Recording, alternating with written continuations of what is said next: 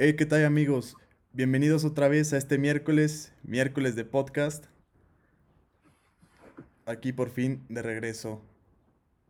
Así es, Claudio, con el gusto de siempre. ¿Cómo estás, Millo? ¿Qué tal amigos? ¿Cuánto tiempo, verdad? Semanas pesadas, vaya.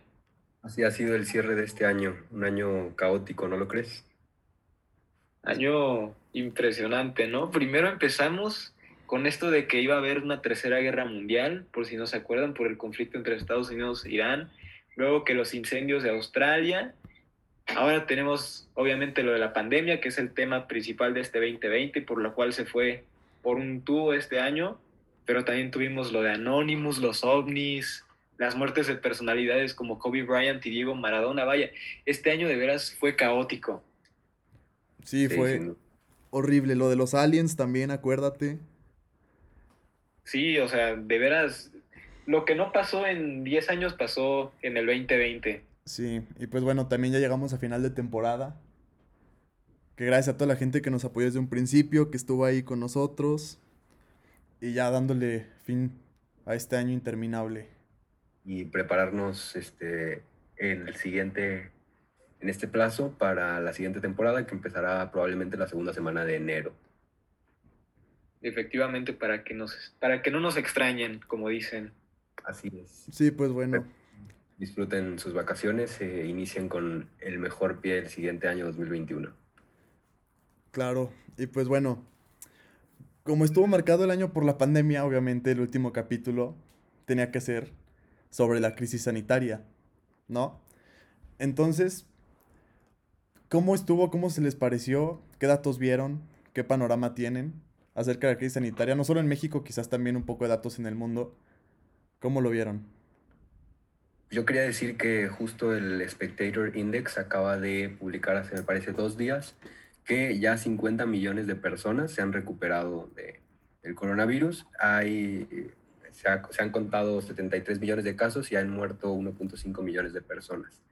Y una cosa muy importante que quizás se tiende como a olvidar por por todo lo que se vive en, este año, es que la salud mental es otra de las, de las situaciones que ha afectado fuertemente la pandemia del coronavirus. Sí, tenemos el rezago mental, obviamente nosotros estudiantes que estuvimos ocho meses o más eh, metidos en clases en línea, obviamente los factores mentales han perjudicado mucho nuestra formación y obviamente las interacciones, ¿verdad? O sea, ha, sido horrible que no hemos podido vernos en las caras por esto del uso de cubrebocas, que ha sido estricto.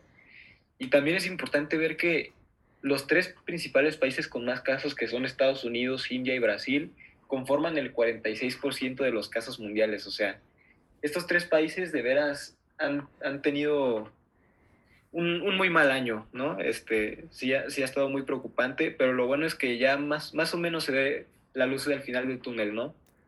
Sí, yo creo que la crisis fue como para toda la humanidad una especie de golpe de realidad, porque ni económicamente ni de forma sanitaria, pues, nos pega igual a todos. Por ejemplo, 20 millones de personas no tienen acceso a ningún tipo de, de seguro médico, en, ni, ni, público ni privado en México. Entonces, ¿qué va a pasar con ellos si se llegan a enfermar? En las comunidades rurales nomás hay doctores que, se están por titular, pues que están en su servicio social y no tienen una buena atención. Entonces yo creo, la crisis sacó todos los defectos que ya teníamos como sociedad a relucir y ahora yo creo que después de esto va a ser un shock que va a tener la humanidad y va a ser empezar a trabajar otra vez en nuevas formas de producir energía por la contaminación, nuevas formas de tener sistemas de salud, nuevas formas incluso de interactuar, ¿no? Sí, un punto crucial diría yo lo que mencionas porque el estado prepandémico, por así decirlo, este, pues no estaba tan sólido como lo dices. O sea, hay diferencias en cómo llegó el coronavirus a cada parte del planeta y lo de la cobertura universal es creo también muy importante decirlo que hay todavía un, gran problema en este, en este asunto. Y el déficit de, de personas especializadas, como lo dices, con los médicos, creo que sí había mucho por hacer en el mundo todavía para llegar a estándares de bienestar adecuados y la pandemia nos va a llevar a una reflexión que permita eh, pues un avance mucho mayor e integral eh, en, en, un futuro cercano, porque ya que esto se vuelva a repetir sería inconcebible. Y en el corto plazo, aunque sean los efectos inmediatos del coronavirus van a ser muy, muy feos. Estaba revisando un reporte del Banco Mundial en el que dice que se espera que existan nuevos 71 millones nuevas personas en pobreza extrema. Y este va a ser el primer incremento desde 1998. Entonces, Obviamente vamos a hablar de la crisis económica, que yo creo que es uno de los factores que más ha pegado por esta enfermedad.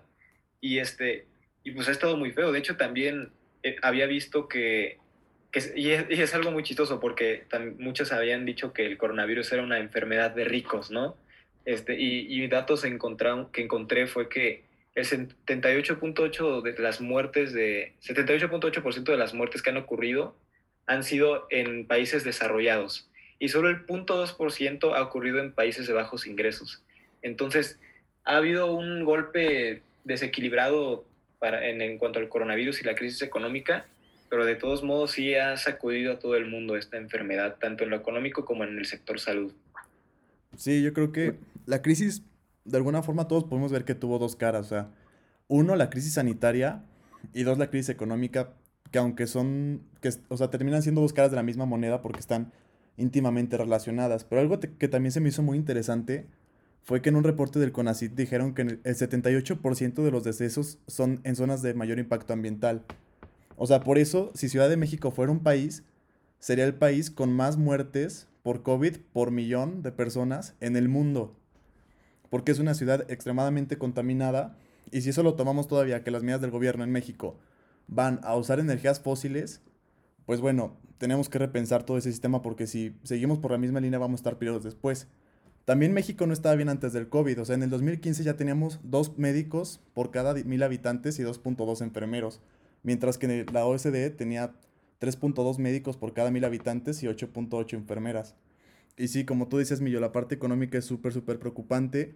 Eh, yo lo que vi fue en el Coneval, por ejemplo, que van a caer en pobreza extrema aproximadamente 6.1 a 10.7 millones de personas en México. Y sí, a corto plazo yo creo que no, no, nos veo tan mal por los apoyos del gobierno, pero preocupa que no se den apoyo a las empresas y el cierre de empresas que decía Stiglitz en, su, en un artículo del que ya habíamos hablado. Y, y que esos empleos puede ser que no se recuperen. O sea, el gobierno no puede estar manteniendo tantas personas tanto tiempo. Y yo creo que es importante mencionar el accionar de México, sobre todo en cuestiones de rescatar la economía en, en la pandemia, ¿no? Porque desde, desde que empezó el gobierno actual se ha utilizado la retórica de que cero endeudamiento y de que primero los pobres, ¿no? Entonces, eh, obviamente el presidente, yo me acuerdo que yo, yo creo que las primeras dos semanas que, que, empezó el confinamiento masivo, dio un discurso en el que se dijo, en el que dijo claramente que se iban a priorizar los programas sociales, ¿no? Entonces, eso fue muy, o sea, estuvo bien, porque obviamente se apoyó a, a, las personas que menos tienen, pero de todos modos se olvidó a, las, a los pequeños empresarios y a, las, y a gran parte de las empresas que, que sostienen la economía del país, ¿no? Un, una encuesta del, del INEGI que, que, trataba de medir el impacto del coronavirus en, en la economía del país estableció que 1.010.857 establecimientos cerran, cerraron. Esto es como el, más o menos el 21% del total y también este, vi que solo el 94.1% de las empresas, más bien el 94.1% de las empresas no recibieron ningún tipo de apoyo fiscal. Y esto es muy, muy este, preocupante porque de hecho, dentro de los países del G20, México fue el segundo país que, que menos apoyos fiscales dio. Entonces, este, obviamente se dio un rezago económico masivo a, a, raíz de las consecuencias, pero yo siento que se pudo haber este, amenizada la situación si México hubiera tenido un accionar más correcto en cuanto a la solución de la crisis económica. Y otra cosa que es, pues decirlo sobra quizá, pero no había un precedente, un antecedente histórico de una crisis de esta magnitud. Por lo tanto, la experiencia pues no existe. Y la incertidumbre a nivel global por la enorme cantidad de factores que existen pues es, lo, es, es, algo grave y que no se veía en otros, en otros tipos de crisis económicas. Y también decir que en términos de la recuperación, o sea, es obvio que va a haber una, que ha habido y, que va a haber recesión en muchos países y mencionar que la recuperación económica pues no es una cosa tan sencilla, se tiene que trabajar desde muchas aristas y también preocupa el tipo ¿no? de recuperación, si va a ser en V, si va a ser en U, si sería una en L, que sería lo peor para cualquier país que la tuviera. Entonces, pues eso los economistas y el gobierno va a tener, van a tener que estar trabajando demasiado para identificar la mejor manera y la solución. Claro. Yo lo, que decía de Stiglitz es que al inicio de la pandemia, por ahí de marzo, publicó un artículo donde decía que, o sea, la crisis no se va a solucionar simplemente inyectando liquidez, o sea, más dinero a las economías. Tenemos que focalizar esa liquidez, ese dinero, al que las empresas no cierren porque son las que van a generar el empleo. Entonces, otro aspecto a preocupar también es de que sí, ya millones de personas se quedaron desempleadas y cuando lo recuperen, ¿de qué calidad va a ser ese nuevo empleo que van a tener si su empresa ya cerró? El, Coneval dijo, la crisis del COVID puede revertir los avances en desarrollo social, de una década. O sea, lo que se viene va a ser gravísimo y sí me preocupa un poco ese tema de largo plazo, el mediano plazo. A corto plazo me parece que no va a funcionar más que no van a funcionar más las políticas, pero vamos a ver cómo nos va después. Y estas son solo las acciones que ha tomado México, o sea, todo el mundo ha tomado acciones diferentes. Este, ¿ustedes cómo ven cómo adoptaron medidas los otros países, tanto económicas como sanitarias? Obviamente es importante mencionar el caso de Nueva Zelanda, ¿no? Que es de los primeros países que obviamente a nivel mundial recibieron muchísimo reconocimiento porque de verdad tomaron medidas ejemplares que, que a día de hoy, hasta donde tengo entendido, no tienen ni un solo caso de coronavirus y casi, que ellos son los que, los, el único país que se puede decir que, que viven como si no hubiera pandemia, ¿no? Ese, ese para mí es el caso que más me ha llamado la atención. Obviamente tenemos otros. ¿Ustedes qué dicen? Y, eso es lo de Nueva Zelanda, pues es un caso de éxito, es este, un país este, ahorita COVID-free, como se dice, y pues que los tres países quizá con uno de los mejores manejos de la pandemia, hay varios, ¿no? Pero entre ellos liderados por mujeres, ¿no? Nueva Zelanda, Taiwán y Alemania. También eh, Corea del Sur, que tuvo un gran desempeño, Singapur, República Checa, Islandia, Australia.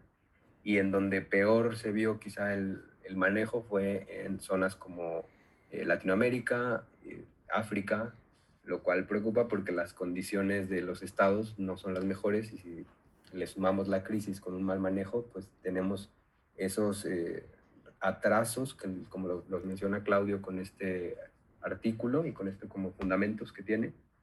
Y sobre todo a mí en lo internacional, comparándolo con México, me, observé que hubo una determinación mayor de los ejecutivos en otros estados por cambiar las estrategias fallidas. En lugares como Ecuador, eh, como Guatemala, en Ruanda, en Chile, en República Checa, en, diversos países se cambió a los ministros de salud y sobre todo se sumó personal o se hicieron mesas de trabajo, algunos eh, otros métodos para conseguir un, avance mucho más eficaz.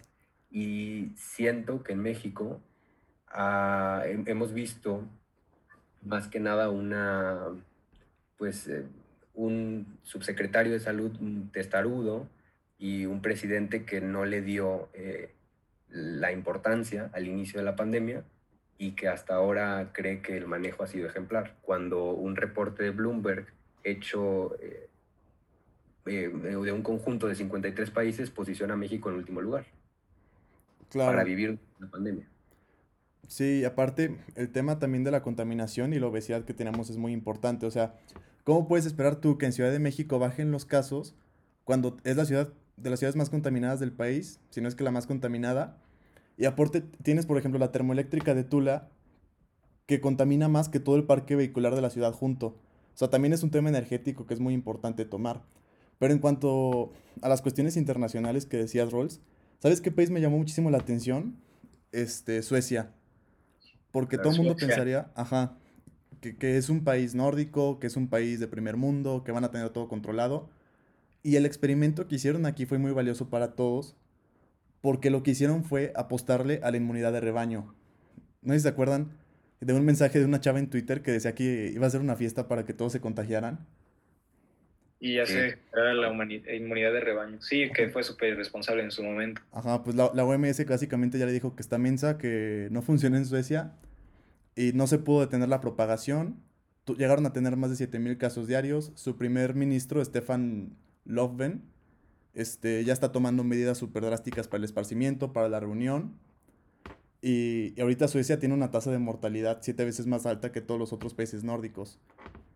Sí, Suecia, pues criticado por esta situación que al presidente mexicano AMLO le gustaría mucho porque tienen un modelo, implementando un modelo neoliberal eh, bastante ah. distinto de sus pares escandinavos o nórdicos. Y, pues sí, fue un, algo fallido y es raro ver en, en estos países eh, políticas y manejos de esta magnitud, que, que, traigan consecuencias de esta magnitud. Sí, porque... ¿Y algo? Ah, dale, Claudio. Ah, tiene un costo social muy, muy alto. Un costo social altísimo. Sí, este, y de hecho también algo que me llamó mucho la atención de los tres países que mencionaste, este Rolls, es que tanto Nueva Zelanda como Corea del Sur, como Singapur, como todos estos países, a comparación de los que más casos han tenido, los, de los que peor manejo han tenido de la pandemia, pues son, son países relativamente de una superficie chica, ¿no? O sea, es, tienen una población muy, muy inferior a lo que es Estados Unidos, a lo que es India, a lo que es Brasil, que son los países que más casos tienen en todo el mundo. Y pues yo siento que es, y no sé qué piensan ustedes, pero yo siento que en todo caso eso demuestra que un país, un país pequeño es más fácil de manejar. Y también tocando otro punto es que la responsabilidad individual, que es de algo que tanto se ha hablado, sobre todo en Jalisco con el gobernador este, de Jalisco, que, que pues fue muy importante porque obviamente no tuvieron que repetirles más de una ocasión que tenían que usar el cubrebocas, que tenían que tomar estas medidas, que tenían que quedarse en casa y por eso el, el volumen de contagios no fue tan significativo como en otros países. Y por ejemplo, tenemos aquí en México que el presidente desde el principio desacreditó la pandemia y a lo largo de la misma pues ha desacreditado el uso de cubrebocas, que hasta ahora es de las medidas más efectivas para combatir el combate al coronavirus y para la propagación sobre todo. Y, y, es lo que es la garantía que tenemos para que se pueda reactivar la economía. Entonces, si el líder más importante de México predica con el ejemplo con al no usar el cubrebocas, no esperes que, la población mexicana use el cubrebocas incluso de manera correcta, ¿no? Y ese es uno de los problemas más grandes que yo identifiqué, sobre todo aquí en México. Pero sí, muy cierto lo primero que decías, o sea, un país eh, con una población menor, con una superficie menor, siempre va a tener una ventaja a, los enormes gigantes como, como India, como Brasil, como Estados Unidos, eh, como Rusia, que aunque no tiene una población gigante, bueno, sí tiene mucho, muchos millones de habitantes, evidentemente, pero el territorio es tan grande que eso también dificulta eh, sus, eh, sus, estrategias. Al inicio de la pandemia empezaron muy bien y después también se hubo como un debacle ahí en los, en los números. En Latinoamérica vemos eh, que Costa Rica, Chile y Uruguay son países con un manejo adecuado y que también son de los que más gastan eh, PIB en el sector salud, o sea, estaban, entre comillas, mejor preparados. Sí, claro, y yo también, yo creo que más allá del tamaño del país, influye mucho su sistema sanitario, porque no es lo mismo manejar una pandemia en un país como Estados Unidos, donde toda la, todo el servicio médico es demasiado caro para todos, que en un México donde el IMSS y el ISTE tienen el 50% de los asegurados y son millones de personas y es un monstruo enorme que tienes que mover a miles de personas en función de un objetivo. Creo que es más fácil manejarlo con otro tipo de sistemas de salud y los países van a empezar a mover para allá. Y también la inversión pública en salud va a empezar a apreciarse un poco más porque México creo que solo destinaba en el 2019 el 3.3% de su PIB a salud mientras que la OCDE en promedio era un 7.7%, Estados Unidos un 8% y Cuba un 10%. Entonces, en el futuro, porque ya Bill Gates creo que dijo que se iba a venir otra pandemia probablemente pronto, es cuestión de, de tiempo. Y en el futuro tenemos que volver a estar preparados para este tipo de retos. Lo bueno es que ahora sí, se supone que ya viene la vacuna el siguiente año. Y hay mucho escepticismo por parte de la gente, este es todo un tema ¿Ustedes cómo ven el tema de las vacunas? Yo diría que no sigan a Pati Navidad y que comenten Sigan mejor a Alejandro Macías. Es muy bueno ese doctor, sí. Y de hecho, este, yo, la verdad, y siempre lo he dicho, e incluso como broma, este, yo me voy a poner cualquier vacuna, aunque me salga otro brazo, aunque, aunque tenga secuelas, pero yo la verdad, este, aparte de que confío mucho en la medicina y en todos los progresos que ha dado, pues la verdad es que ya no surge salir, ya no surge tener, este, volver a la normalidad, ya no surge volver a la escuela, ya no surge volver a ver a nuestros amigos, este, entonces yo la verdad no tengo argumentos en contra de las vacunas. Ay, me salió un fil barrera de Lolita Ayala. Pero pues, la verdad es que los estudios han demostrado que hay eficacia tanto en la de Pfizer, tanto en la de Moderna, tanto en la de, incluso en la rusa. Entonces, este, yo, yo la verdad siento que no hay por qué preocuparse con la vacuna. La verdad, lo único que va a hacer es beneficiar a, la población. Y la verdad, el único problema, en todo caso, sería la distribución, que eso es otro tema que podríamos tocar más adelante. Sí, algo le pasó ahí a tu micro, pero espero que se, se haya escuchado bien tu, tu comentario, que es muy acertado porque en la etapa de la en, la etapa del mundo en la que estamos, donde la ciencia ha tenido los grandes logros que ha tenido, pues creo que negarla es un poco, sería un poco triste.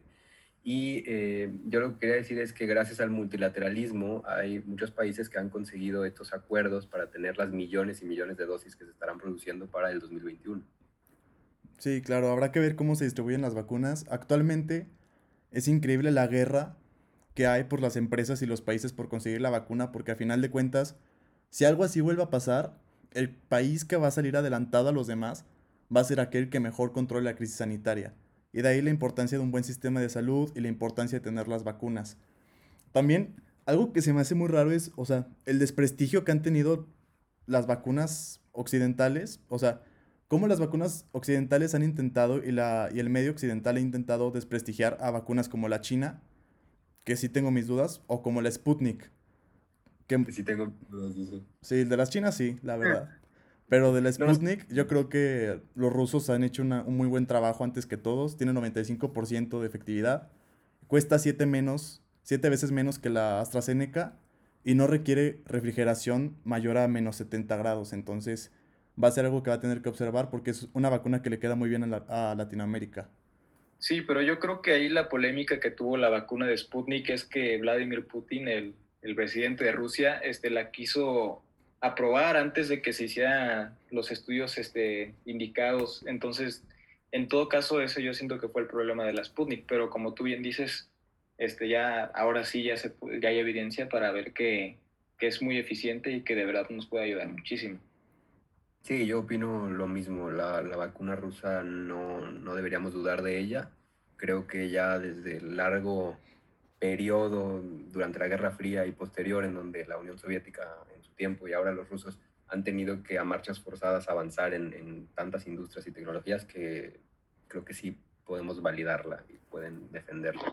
No, y aparte que es un gran ejército y parte de esa seguridad nacional del ejército es pues la el aspecto bacteriológico. Sí, por supuesto. Claro. Y pues bueno, en México seguimos aquí. Eh, ya se hizo el plan de vacunación. Primero es personal de salud, luego mayores de 60 años, luego personas de 50 a 59, luego por mayo, junio 40 a 49 años y luego por junio, marzo ya nos toca a todos los demás. ¿Creen ustedes que con el proyecto que ahorita traemos de nación, proyecto económico, el TEMEC, todo lo que está pasando, salgamos realmente fortalecidos o para dónde ven a México después de esta crisis?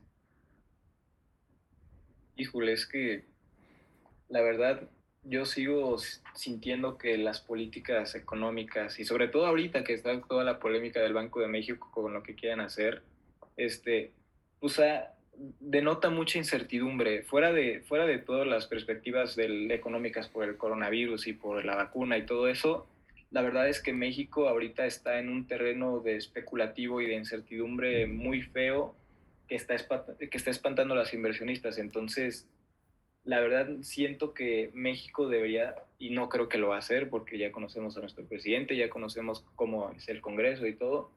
No creo que pase, pero la verdad es que sí, México necesita un, una vuelta de página hacia otro plan este, y de hecho, pues hay una oportunidad para eso, porque en el 2021 tenemos las elecciones intermedias para, creo que toda la Cámara de Diputados y para muchísimas gobernaturas del Estado. Entonces, siento que es una oportunidad para que se dé una, un cambio de dirección hacia, hacia otro paso que, que yo creo que podría ser muchísimo más eficiente que lo que tenemos actualmente. Sí, un, unos cuatro años más de este gobierno parecen insostenibles y sin duda la mejor alternativa y la que tenemos por la democracia es eh, contrapesos en, en, todo lo que es eh, el sistema gubernamental, ¿no? en el Congreso, como lo mencionas, en las gubernaturas que puedan ejercer una presión y sobre todo que se construya una posición eh, honesta, con un mejor plan y una, una visión más integral entendiendo también el, el mundo y, y, al propio país, con sus retos, sus desafíos para eh, las elecciones presidenciales del 2024. Claro, ¿sabes? Bueno, yo el problema que vería ahí sería que no veo ningún tipo de proyecto serio de nación y es lo que más me preocupa. Por otro lado, habrá que ver cómo funcionan a largo plazo estos proyectos de mega infraestructura como el tren Maya o como el aeropuerto, obviamente no hay muy buenas expectativas, pero el tren Maya, por ejemplo, es un tipo de apuesta diferente, más a un consumo más local, este, a otro tipo de sectores. Porque, por ejemplo, eh, estaba escuchando una entrevista con el doctor Luis de la Calle y decía que a México le ayudaría mucho un tren rápido de Chiapas a, a esta parte de la península de, de Florida para favorecer el sector exportador.